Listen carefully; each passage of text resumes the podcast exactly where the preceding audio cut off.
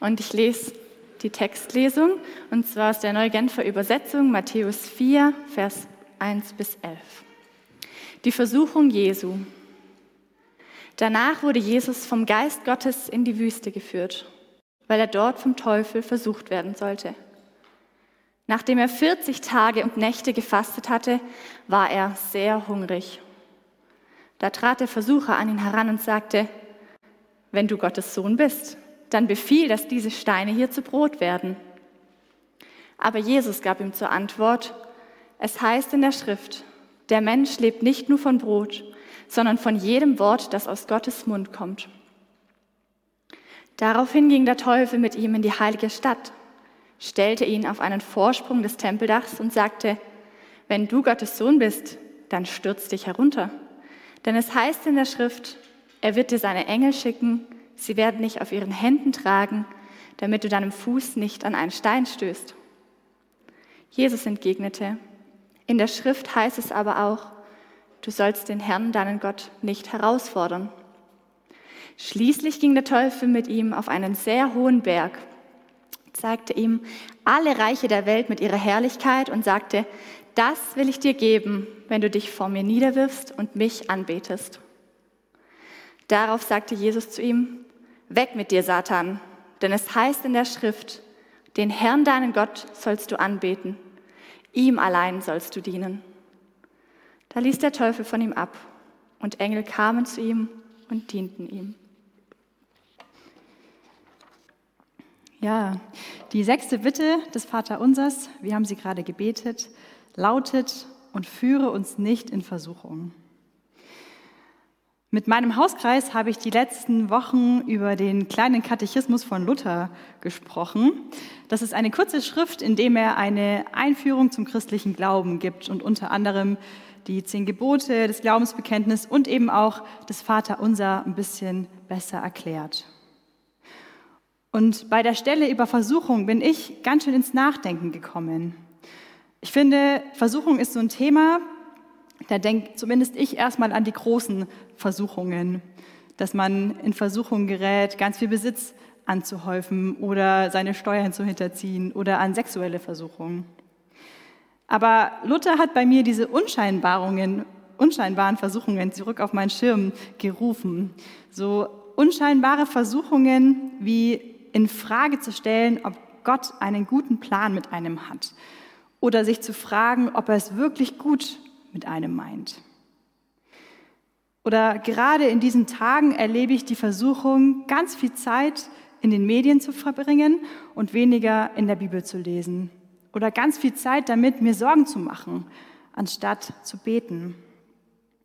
Und deshalb heute das Thema Versuchung, weil es sich lohnt, genauer hinzusehen, wo ich Versuchungen in meinem Leben ausgesetzt bin sie überhaupt zu erkennen und zu entlarven. Das ist ja schon ein wichtiger Schritt, bei dem Gott uns hilft. Bevor wir genauer nach Versuchungen in unserem Leben Ausschau halten, ist es wichtig zu klären, wo die überhaupt herkommen. Dass sie Teil von unserem Leben sind, Teil des Alltags, ich denke, das können wir alle bestätigen. Und es zeigt sich ja auch schon im Vater unser, ein Gebet, das Jesus uns für den Alltag gelehrt hat. Wo kommen sie her? In Jakobus 1, Vers 13 steht, doch wenn jemand in Versuchung gerät, Böses zu tun, soll er nicht sagen, es ist Gott, der mich in Versuchung führt, denn so wenig Gott selbst zu etwas Bösem verführt werden kann, so wenig verführt er seinerseits jemanden dazu. Derjenige, der uns verführt, ist nicht Gott, sondern der Teufel, der uns in dieser Situation ganz bewusst von Gott trennen möchte der auch als Durcheinanderbringer bezeichnet wird oder der, der unser Vertrauen in Gott kaputt machen möchte. Und jetzt kommt schon eine gute Nachricht und ihr habt es gerade auch gehört, Jesus ist uns da auch schon vorausgegangen. Er selbst wurde versucht, war 40 Tage in der Wüste und wir können bei ihm lernen, wie er mit Versuchungen umgeht. Und auch sehen, wie der Teufel arbeitet und versucht, ihn abzulenken. Und dass Jesus selber in der Wüste ist und diese Erfahrung macht, das hilft uns auch ganz besonders dann, wenn wir uns selbst wie in der Wüste fühlen.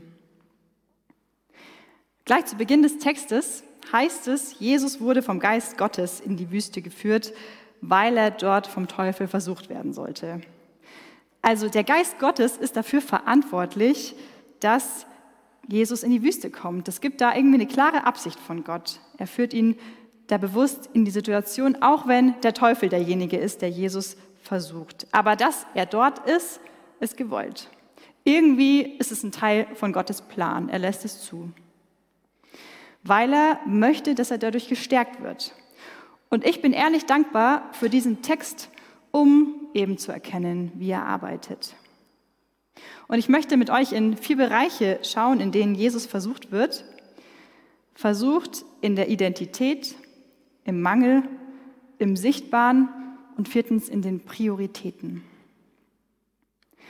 Bevor wir einen genaueren Blick in diese Bereiche werfen, möchte ich euch einladen, dass wir uns nochmal die Situation genauer vor Augen malen. Jesus ist 40 Tage und Nächte in der Wüste. Da gibt es nur Sand oder Steppe. Es wächst kaum etwas, gibt keine Nahrung, kein Wasser. Jesus kommt aus einer Zeit, in der er nichts getan hat, außer mit Gott zu sprechen. Er hält diese Zeit aus, er ist einfach nur da. Tagsüber ist es heiß, nachts kalt. Er ist alleine. Da ist nichts, was ihn ablenkt. Mein erster Punkt versucht in der Identität. Vor der Versuchung lesen wir, dass Jesus getauft worden ist. Johannes der Täufer hat ihn im Jordan getauft. Und nach der Taufe Jesu kommt diese Stimme Gottes vom Himmel, die ihm zuspricht, du bist mein geliebter Sohn, an dir habe ich Freude. Gott sagt ihm, wer er ist. Und jetzt kommt der Teufel zu Jesus in die Wüste und seine ersten Worte haben es ganz schön in sich. Das Erste, was er zu ihm sagt, ist, wenn du Gottes Sohn bist. Wenn du Gottes Sohn bist. Jesus wird vom Teufel in seiner Identität angezweifelt. Ich finde es spannend, eine kleine Weile bei diesem Halbsatz zu verweilen. Da steckt schon eine ganz große Versuchung drin, wie der Teufel mit uns spricht. Wenn du überhaupt Gottes Kind bist, bist du sicher, dass Gott dich als dein Kind angenommen hat. Ich habe letztens mit einem Mann gesprochen, der mir erzählt hat, dass er an Gott glaubt, aber dass Gott ihn lieb hat, das kann er nicht so richtig glauben. Dafür hat er einfach zu viel angestellt. Er hat gesagt, es gilt für alle anderen, aber für mich gilt es nicht.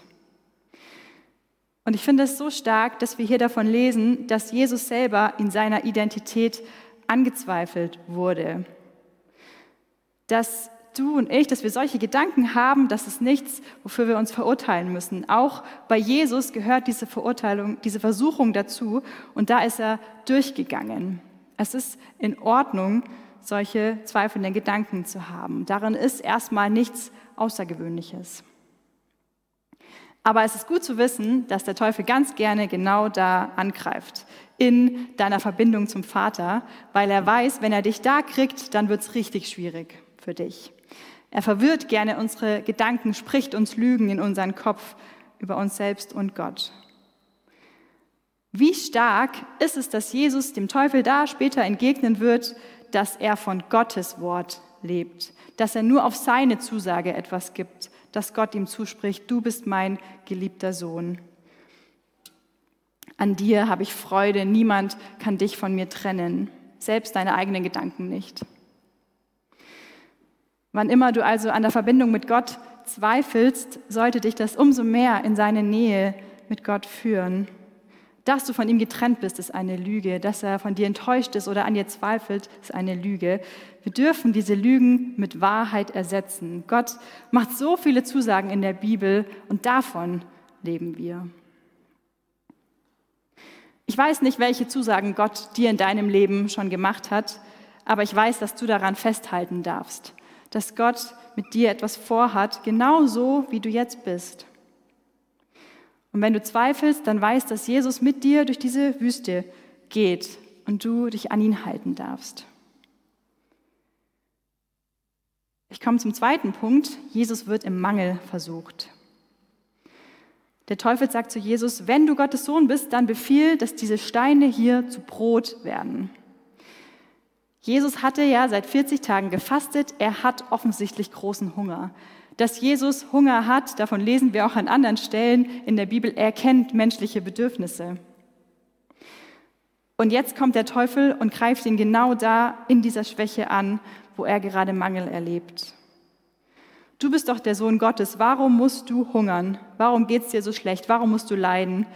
Wenn du der Sohn Gottes bist, dann sollte das doch ganz anders sein, oder nicht? Der Teufel weiß genau, was uns fehlt und greift ganz gerne da an. Er versucht uns in Situationen, wo wir uns alleine fühlen, wo wir uns Sorgen machen oder wo wir zweifeln. Wo erlebst du gerade Mangel in deinem Leben? Fehlt dir Hoffnung? Erlebst du Einsamkeit? Hast du Sehnsucht oder Hunger nach Leben? Und denkst, ich glaube doch an Gott. Warum habe ich diese Schmerzen oder warum finde ich keinen Partner? Kennst du solche Gedanken? Das passt irgendwie nicht zusammen, dass wir Gottes Kinder sind und dass wir Mangel leiden müssen. Aber Jesus gab ihm zur Antwort, es heißt in der Schrift, der Mensch lebt nicht nur von Brot, sondern von jedem Wort, das aus Gottes Mund kommt. Es geht irgendwie um mehr als das, was wir spüren, was wir erleben. Gott geht es um mehr. Er will derjenige sein, der deinen Mangel stillt. Er will dein Versorger sein. Diese andere Stimme, die dir sagt, du musst selber schauen, wo du bleibst, die lässt Gott gar nicht in die Situation. Die dir sagt, du brauchst Suchtmittel oder andere Befriedigung. Aber Gott sagt dir, du brauchst es gar nicht, du brauchst nur mich. Es geht nur um dich und mich. Ich denke an einen Satz, den mir mal jemand gesagt hat. Er sagte, Gott stellt dich ganz bewusst an einen Ort und das ist der Ort, wo du richtig gut an sein Herz wachsen kannst. Auch wenn Schwierigkeiten kommen, sind sie es vielleicht, die dich näher an ihn heranführen, weil es am Ende nur darum geht, bei ihm zu sein. Mangel gehört dazu, ist Teil von unserem Leben, aber wir entscheiden, ob er uns in Gottes Arme treibt oder weg von ihm. Und jetzt beginnt ja auch die Fastenzeit oder hat begonnen, 40 Tage bis Ostern, die ganz viele nutzen, sich so bewusst einem Mangel auszusetzen und darin erleben, dass Gott ihr Versorger ist. Jesus kommt gerade aus 40 Tagen ohne Nahrung und am Ende dieser Zeit spricht er zum Teufel, dass er nur Gott braucht und er sieht ganz klar, weil er stark wurde durch die Einsamkeit, durch das Fasten. Wer fastet, wird hungrig. Und ich glaube, dass sich da auch ganz arg der Hunger zeigt, der wirklich in unserem Her Herz ist, den wir so gerne und so gut im Alltag zuschütten können mit allen möglichen Ablenkungen. Im Fasten sind wir in der Wüste. Aber kann man in der Wüste nicht den Sternenhimmel am allerklarsten sehen, Gottes Schönheit? Ich glaube, da können wir ganz genau erkennen, was wir wirklich brauchen. Das Wort, das aus Gottes Mund kommt. Ich will gerne die Worte Gottes hören und hören, wie Gott zu mir sagt, ich bin genug für dich. Ich bin da für dich. Ich halte dich. Jesus selber hat Mangel erlebt und er kennt diese Gefühle und auch von Sehnsucht getrieben zu sein. Aber er ist mit dir in der Wüste und er kennt das und geht mit dir da durch. Mein dritter Punkt im Sichtbaren versucht. Er stellte ihn auf einen Vorsprung des Tempeldachs und sagte, wenn du Gottes Sohn bist, dann stürz dich hinunter. Der Teufel sagt zu Jesus, hier ist eine gute Stelle, um einfach mal runterzuspringen und allen zu zeigen, wie Gott dich auffängt. Lass ihn doch mal zeigen, was er so kann. Und er ist ganz gerissen und zitiert noch aus der Bibel, aus dem Psalm 91. Der Psalm 91, das ist ein Psalm, in dem es darum geht, dass wir ganz und gar uns komplett auf Gott verlassen und ihm vertrauen. Aber der Teufel verwendet den Psalm falsch. Er ersetzt Vertrauen durch einen Test. Gott soll doch erst mal zeigen, was er kann. Das ist von tiefem Misstrauen geprägt. Vielleicht kennst du diese Fragen, dass bei dir persönlich nichts passiert, dass du nichts von Gott in deinem Leben siehst, dass du dich fragst, wie du deine Familie und deine Freunde von Gott überzeugen kannst und dich fragst, warum Gott sich nicht einfach mal so glasklar zeigt. Schauen wir auf Jesus. Er ist nicht gesprungen, er hat keine großartige Show abgeliefert. Eine ganz ähnliche Situation erleben wir später, wenn Jesus mit den Pharisäern spricht, die zu ihm sagen, wir möchten ein Zeichen von dir sehen. Aber auch hier ist ihr Misstrauen der Grund, dass sie ein Wunder sehen möchten. Und das einzige Zeichen, mit dem Jesus seinen Gegnern entgegenkommt, ist das Zeichen, das auch uns bis heute gilt, sein Tod und seine Auferstehung. Er liefert da kein abgefahrenes Wunder, sondern gibt sich am Kreuz hin, lässt sich töten, um uns vom Tod zu befreien. Gott hat uns in Jesus alles geschenkt. Darin, dass er für uns gestorben und auferstanden ist. Glauben heißt nicht nur auf das Sichtbare zu sehen. Wie oft denken wir irgendwie besser zu wissen, was Gott jetzt in dieser Situation zu tun hat. Aber anstatt ihn zu fragen, wo er gerade arbeitet, sind wir voll schnell dabei, die Situation nach dem Sichtbaren zu beurteilen. Aber Gott lädt uns ein, nach ihm zu fragen und ihn zu fragen, was siehst du, was tust du? Lass dir seinen Blick für die Dinge schenken und frag ihn, was steckt dahinter? Vertraust du darauf, dass Gott am Arbeiten ist, vielleicht auf eine ganz andere Art und Weise, als du es dir vorstellen kannst? Ich bin dankbar, dass Gott der Handelnde bleibt und sich nicht einfach für unsere menschlichen Interessen einspannen lässt.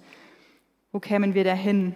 Er hat diesen Weg gewählt, uns durch Jesus das größte Zeichen zu geben und das größte Wunder, an das wir glauben dürfen.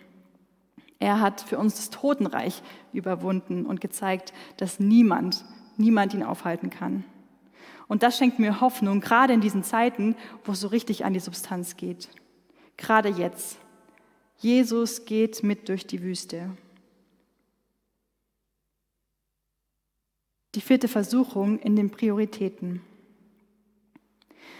Der Teufel zeigt Jesus alle Reiche dieser Welt und sagt zu ihm, die können dir gehören, wenn du mich anbetest. Der Teufel fragt Jesus, willst du Herr der Welt sein? Gleichzeitig ist es an diese Bedingung geknüpft, dass Jesus ihn anbetet. Jesus könnte einfach so jetzt über die Menschen herrschen, aber er will diese Macht nicht. So ein Gott ist er nicht. Diese ganzen Angebote des Teufels, die klingen für uns ein bisschen außergewöhnlich in unseren Ohren. Aber wenn wir mal genauer hinschauen, dann können wir uns auch darin wiederfinden. Eigentlich stellt der Teufel Jesus immer wieder die gleiche Frage. Willst du nicht der Herr über deine Welt sein? Wem dienst du? Wer ist auf deiner Prioritätenliste ganz oben?